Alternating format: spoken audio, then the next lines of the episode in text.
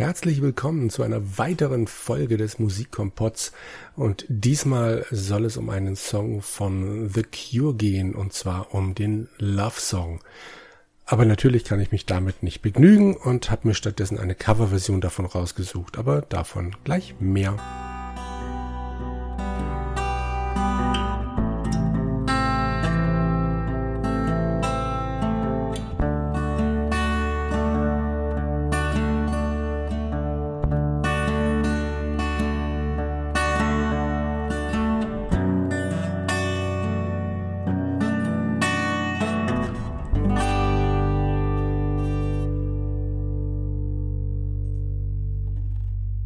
Fangen wir ganz am Anfang an, wie sich das gehört.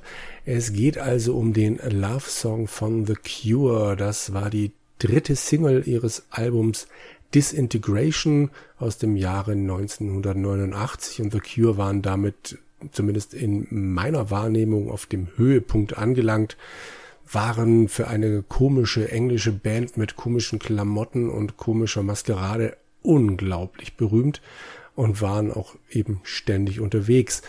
Dieses Unterwegssein hat dazu geführt, dass der Sänger Robin Smith für seine Verlobte Mary Poole einen Song schreiben wollte, quasi als Hochzeitsgeschenk.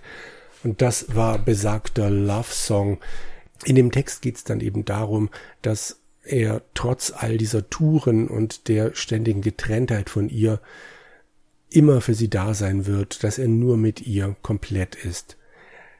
Der Name dieses Songs, also der Love Song, wird manchmal zusammen und manchmal auseinandergeschrieben und keiner weiß so recht, wie das denn jetzt richtig ist. Und das geht tatsächlich schon auf dem Album Disintegration los.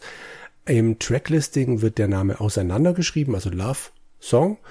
Und zusammengeschrieben wird er auf dem Lyrics Sheet. Bei der Single haben sie es dann genauso gemacht. Da ist es auf dem Cover, ich glaube, zusammen und auf der Platte selber ist es zwei oder dreimal auseinander zu lesen. Jedenfalls ist das Besondere an diesem Song für mich der Text, weil der so unglaublich einfach gehalten ist, aber genau deshalb einfach mitten ins Herz trifft und dann zittert der Pfeil noch ein bisschen, während man so vor sich hinschmilzt und Zeilen lauscht, wie wann auch immer ich mit dir alleine bin, du sorgst dafür, dass ich mich vollständig fühle.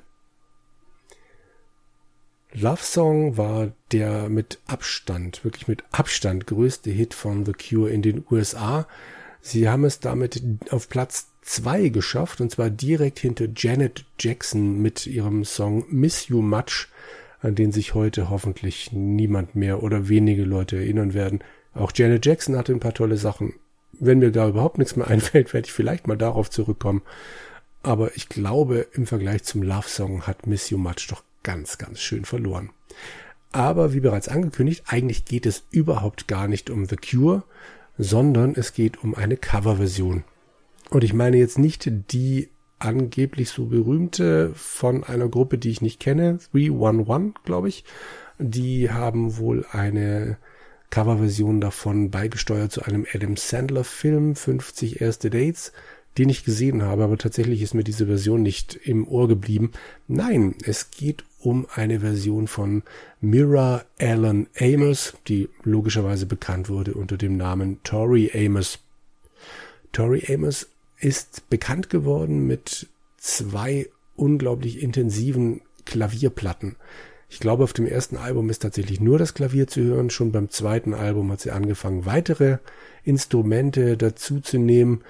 Und danach hat sie sich leider ein bisschen arg weit aus dem Fenster gelehnt und zumindest in meinen Augen ein paar zu gewollt künstlerisch wertvolle Alben gemacht. Ich finde die ersten beiden Alben, nämlich Little Earthquakes und Under the Pink, immer noch empfehlenswert.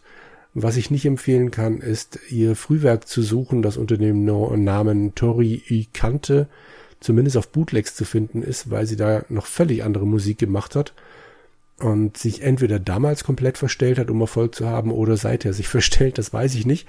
Und entgegen meiner vorherigen Aussage, dass ich die künstlerischen wertvollen Alben alle doof finde, sie hat ein Album namens Strange Little Girls aufgenommen, auf dem nur Coverversionen drauf sind, und zwar Coverversionen, die alle von Männern stammen und sie versucht, ohne ein Wort zu ändern, die weibliche Seite dieser Songs zu betonen und die weibliche Sicht rauszuarbeiten.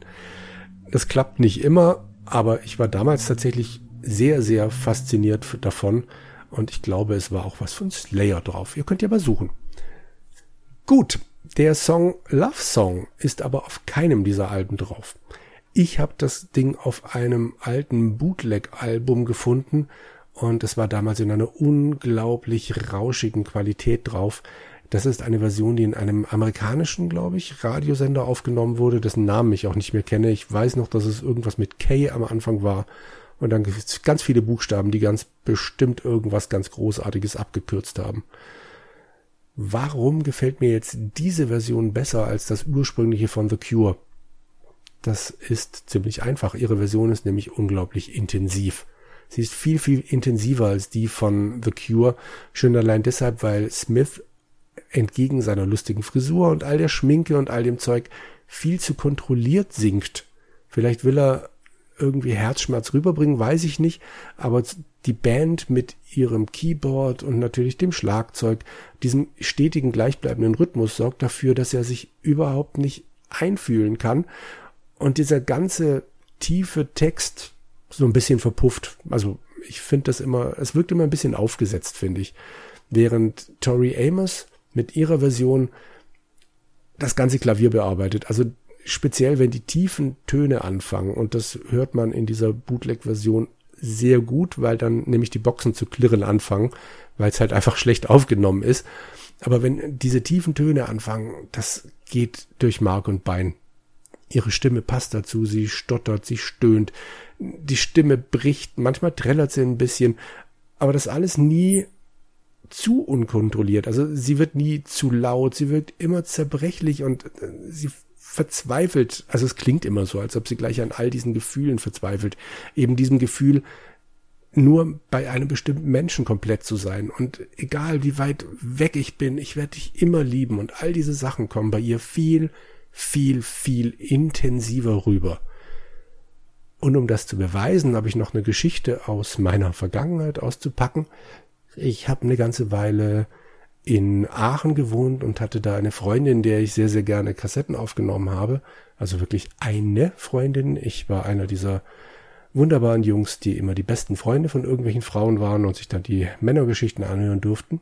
Jedenfalls habe ich besagte Freundin eine Kassette aufgenommen, unter anderem mit diesem Song und sie hat die Kassette eingelegt, als ihr damaliger neuer Lover dann zu Besuch war.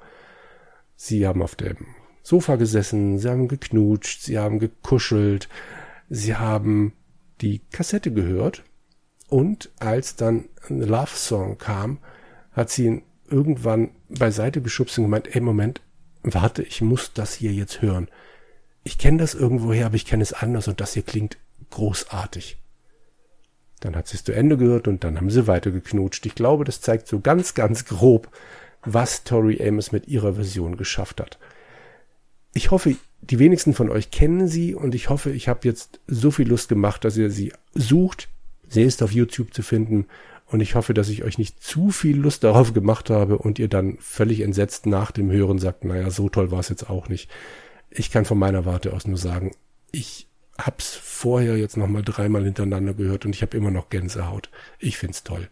Ich wünsche euch einen schönen Abend, Nacht, Tag, was auch immer. Macht was draus und hört gute Musik dabei. Ciao.